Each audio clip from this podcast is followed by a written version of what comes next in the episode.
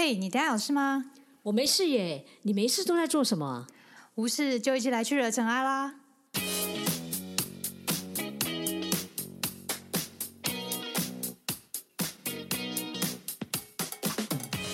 我是 Doren，我是 Sandy，欢迎来到无事惹尘埃。大家好，我是 Sandy。哎，大家有没有发现，怎么只有我一个人的声音？我跟斗论呢，其实已经拆伙了，单飞了哦。其实不是，是因为呢，我们现在呢，试着呢，在我们的节目当中做了一些小小的变化。因为呢，我们原先的节目呢，其实我们用相同的模式，其实大概有已经快要有七十集的时间了。所以呢，我们试着呢，开始有一些些的变化，看看呢，能不能产生一些新的火花。我们会开始有一些不同的尝试。那目前呢，我们想要采用的方式。就是我们两个会分别录制一些不同的节目，那这样对于录制节目有什么样的好处呢？首先就是大家最了解，就是我平常都跟董润说，叫他看剧还是不看，对不对？生活当中的一些观察啦。我们可以每一个人有不同的一个想法，那或者是说，我们对于最近有什么样的书籍，又或者是什么样的电视电影方面的影集，其实我们变得就不需要说一定要相同一起去看，而我们可以分别去看，然后分别对于。作品呢有什么样的感想或学习？我觉得我们都可以跟大家做分享。那此外呢，我们在时间上面也会缩短，让大家能够比较方便听。因为大家也有之前也有人跟我们讲说，他们觉得四十分钟的时间太长了。因为我们独自作业的时间会稍微比较短，那这样子呢，我们就可以把我们的精华更浓缩起来。希望呢你会喜欢我们这样的一个改变。对于这样的改变有什么样的一个想法，都欢迎你回馈给我们听。斗润呢上一集呢是跟大家。分享吴若权的《先放手再放心》这一本书，是从《心经》里面学到的一些人生智慧。如果你没有听的话，可以回去听一下。嗯，我觉得这本书写的非常非常的棒，而且里面呢用字遣词或者是用的故事，我觉得都很好。那可以更理解呃有关于《心经》。这一本书带给吴若权先生他的一些所思所想。那今天呢，我想要带给大家另外一本我觉得不一样的书哦。这本书呢，其实是算是一个蛮新的书，它是今年七月的书籍。它的名字呢，就叫做《寻心》。寻是巡抚的寻，因为念训，但我查字典之后发现是寻心。这本书的封面呢，是东方哲思跟西方管理。百大企业抢着要上的食堂教练领导课，这一本书是利用东方的经典来稳定心性的领导者。因为我知道我们有不少的听众呢，其实是在家里面扮演的。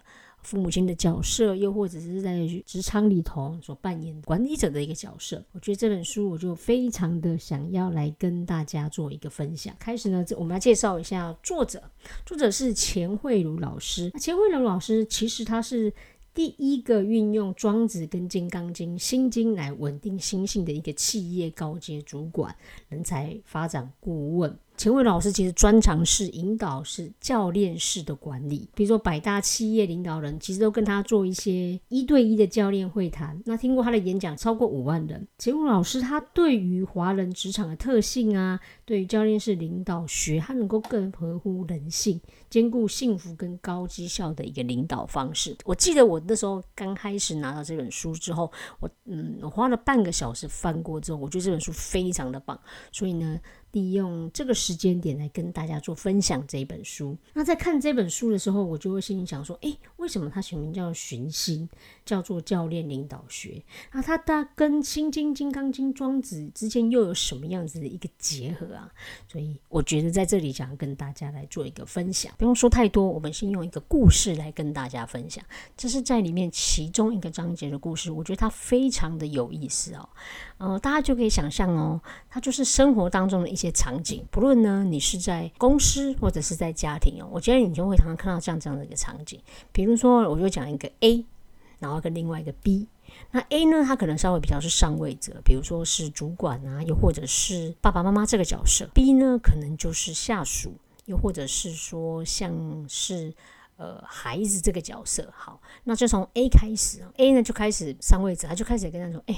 这个 B，你打扫要认真一点。你看这灰尘也太多了吧？B 就会回答：哎，我有认真啊。A 就会说：我一看就知道你没有认真扫，有认真还可以扫成这样。B 呢就会说：我是真的很认真扫，不然你扫给我看。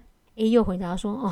天呐，现在年轻人真的很糟，工作没做好就算了，也不懂得敬老尊贤。B 就回答哦，你该不会生气了吧？哎呦，你们年纪大的人怎么这么爱生气？好，哎，你有没有觉得这一段很常发生，对不对？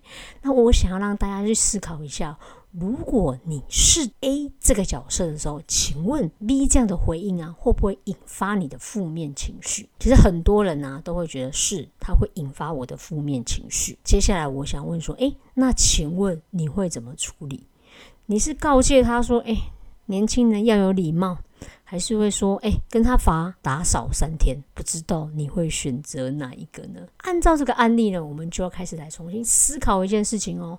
哦，我们现在就假设有一个教练出现了，这个教练是 C，那接下来就是一段 C 跟 A 的对话，我觉得它很有意思，我觉得大家可以来想想，到底我们的心是被什么东西干扰？教练呢还是 C？他就问这个 A 啊，诶，你到底在生气什么？A 就回答说，你觉得我不该生气吗？C 当然就会说，我是没有说你不该生气啦。可是我想问的是，是什么原因让你生气？A 当然就回答说：“我当然生气啊，因为我觉得他这样回应我，这种行为没礼貌又不负责任。”那教练当然就会问他说：“所以你期待他应该要有什么样的行为？”A 当然会说：“当后辈的，如果被前辈指责，哪敢看医生呢？赶快承认，再少一次，这不是应该基友的反应吗？”父母亲是不是也会这样回答？所以呢，这个教练就忽然听到了关键字，他就说：“所以你生气是因为他跟你的预期反应不同，是不是？”当然了，他跟我的想法不一样。那教练就会问说：“那你生气之后，你采取什么样的方法？”我就罚他打扫三天啊。可是他也是爱扫不扫啊。反正呢，我斗不过这些年轻人，我是被他打败教练最后跟他讲说：“咦，你是被他打败，还是被自己打败？”这句话其实很有含义哦。我们应该这样想哦：，身为一个主管的人呢，我们的基本假设就是要求部署做出应该有的改变，服从指示的人才是好部署。不如我预期的都是不好的部署。新生代有够难管，以前的我们才不会这样做。我们转换成家里头父母亲，其实也会这样想。现在年轻人很难教，说的话不听，然后哪有人像这样子？可是呢，我们要思考的是，当如果我有这样的想法，身为一个主管，或者是身为一个父母亲，你会怎么样？你会心里会很烦，然后你会觉得为什么都是这个样子？这个时候呢，我们就来看看《金刚经》怎么说。《金刚经》里面其中有一段很有名，它就是弟子须菩提带众生问佛陀：“我们要怎么样做才能够平行内心的烦恼呢？”佛陀就回答。善男子、善女人，发阿耨多罗三藐三菩提心，应如是作，如是降服其心。好，这段大家可能有时候听不懂，但没有关系，我们重点放在如何降服其心，如何用正知正觉相对应的望见之心。所以也就是说，佛陀在说这段话的时候，他其实并没有问说：“哎，你在烦恼什么？”跟刚刚的那个主管一样，你在烦恼什么？他直接点出来的是一切唯心造，也就是佛陀会说一件事哦，就是妄见之心。什么是妄见之心？就是引起我们各种烦恼的起源。就像刚刚那一段，因为为什么你会有这个烦恼？是因为它不如你的预期。所以，如果我们要解脱这一段哦，我们就应该要觉知，发现我们的烦恼是什么样的见解。什么样子的意念而生？所以，如果从刚刚的故事当中，我们就会观察到，我们什么样的想法就会影响到我们什么样的一个行为。比如说，当我看到这件事情，我就觉得哇，这里真的很不干净。你的想法是什么？这是谁负责的？这个人一定很混，一定要好好教训他。那接下来你的行为就会斥责一番嘛。那如果说你换另外一个想法，你听到这一段辩驳，就是说他刚刚说，呃，他有打扫，只是哪里找不好。这个时候呢，当你听到辩驳，你听到，诶，他已经认真扫过，你心里面想法是什么？我不相信他，他一定骗我。以前我认真扫才不是这个样子，所以接下来你的行为反应就是你不够信任他。那第三个你的想法是，诶，当你知道反驳嘛，他就会说啊，不然你还扫好了。那这个时候你的想法是什么呢？你可能会说，哇，太过分了，自己不努力还说我们的错，这种人真的是如此不可交，所以你就会生气挫败。所以你会发现。其实这些都是我们的妄见之心。什么叫妄见？就是我们自己想象的。因为你前面有这些假设，所以你要去觉察自己的妄见。那接下来的第二个步骤是什么呢？就是你要降服妄见。这一段就是我们要学会的放下修行。可是要怎么样放下修行呢？诶，我们来转换一个想法，来降服这个心。也许他很认真。只是他可能不会扫地，认真跟扫地两个不相等。你可能会想的是，这个年轻人他可能不知道什么叫做干净的标准，又或者是说他没有顶撞主管的意识，只是在他成长背景之下让他没有长幼之分，又或者是真的他只是想跟我学习扫地的秘诀。我们来思考一下哦，如果当我们这么想的时候，诶，我们会有什么样子的改变呢？你会思考哦，那这样子的一个想法，你会做什么样的事情？你就会开始去思考，诶，对耶，其实他没有这么差。我觉得我不应该这么想。管理学当中，其实把这个心分成所谓的自我一跟自我二。什么叫自我一？自我一是内心当中一种思考下批判、鼓励这种思考者。我们把它称之为一个检核者，而在心理学当中，另外一个我们把它称之为叫做自我二，它就是一种行动者，也就是执行动作。其实，在生活当中，我们很常去失衡它，比如说开始会去怀疑自己、质疑自己。我们相信我们自己做不到。我想要学习演说，应该要练习，可是那时候我就会自我怀疑，说对我可能没有这么好。诶，那在这个时候，你就会成为一个。干扰自己的人，那另外一个自我恶呢，指的是内心深处当中觉得不对，可是你还是一意的想要去做，这就是一种在自我一跟自我二当中的一个失衡的状态。所以我们要怎么样去调整它呢？我们就要成为一个知道自我一的部分，我们要学会鼓励、自利利他。自我二当中，我要相信自我，要能够专注当下。所以呢，当我如果转换成自我一跟自我二，转换成一个部署跟上司的角色的时候呢，你会发现，身为一个上司，你可能就会处在这种鼓励、自利利他的角度上。我们呢，部署或者是我们这个角色，我们就会觉得，嗯，我们的确应该要相信自我。当你被鼓励当中，你就相信，嗯，我应该要可以这么做。从刚刚的这个故事当中，你就会发现。为什么这本书里面他特别要讲寻心这件事情？是因为事情发生了，在佛法当中讲的应该是一个外境，可是真正影响到的是我们的内心。所以所有的问题其实都是人我们自己搞出来的。寻人之前，我们要训练自己的心。也因此，在这本书当中呢，它就是利用。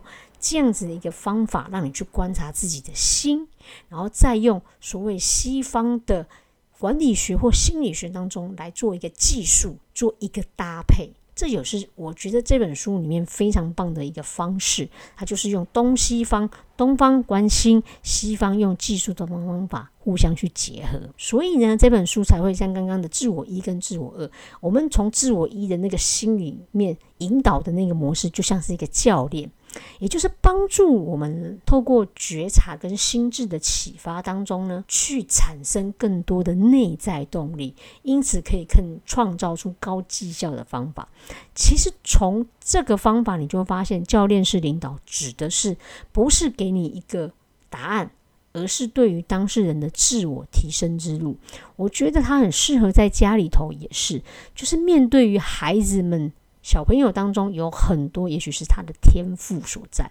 我觉得我们不应该给他们问题的答案，而是告诉他应该要如何去做一个成长。当我们在学习的过程当中，你就会发现，诶，当我有机会去做一个领导者的时候，诶，我到底是干扰别人成长，还是提供养分的一个人？到底呢？对我来说，这是一个智慧的自我，还是望见的自我？所以，什么叫做教练的领导者？他指的是关心，再也不是所谓的结果，而是真的能够关心人。那我的内心当中也会更多的开放。为什么呢？因为就像刚刚一样，你要放下对跟错的执念跟批判，然后不要被过往的信念框架所限制。而接受所有的一切是可能的，那你也会觉察到一件事情哦。当你陷入烦恼的时候，你会觉察，诶，我的烦恼到底是从什么地方展开的？你是否能够安住自己，然后降服我们自己的望见之心？其实我们自己可以用平等心去对待每一个人，去追求一个更好。因为其实心理学当中都会讲到，追求幸福或者是变得更好，是每一个人都想要做的。所以，我们能够散发出正向愉悦的能量，当然对于我们自己啊。也是可以散发能量的，那就是就是这本书当中你会发现，为什么它叫寻星，它跟教练又有什么样子的一个关系？我刚刚所讲的其实只是其中一个章节哦，所以你会发现，在这本书当中，它用了非常非常多的例子，然后还有很多经典的引用，跟西方的管理学、心理学当中如何去做结合，所以呢，我才会觉得这本书是一个非常非常棒的书籍，我想要推荐给大家。最后呢，我想要引用啊《心经》的一段话，就是《心经》其实它是用不变的定律来应对混沌不明的万象。也就是说，当我们真的能够察觉到，哇，原来外境它是可能被改变的，可是呢，我们的内心才是真正决定这件事情的想法。当你只有这样克服了后，你才可以找到自信的本性，我们也才不会被外在的事情所做影响。这是这本书当中，其实他想要告诉我们的。呃，有机会呢，试着去看这本书，我相信你会有很大的收获，不论是对自己或是对别人，都有很棒的一个影响，也会能够改变自己的心情。也欢迎你去买这本书来看。最后呢，希望诶跟大家分享，就是我们之后节目的改变。不知道你有什么样的意见，又或者是对这一集有什么样子的一个想法，都很欢迎你来跟我们分享哦。期待你的留言，也希望你在 p o d c a s 上给我们打五颗星的评价。期待下一集再跟大家相见喽。那我们今天的节目就到这边，拜拜。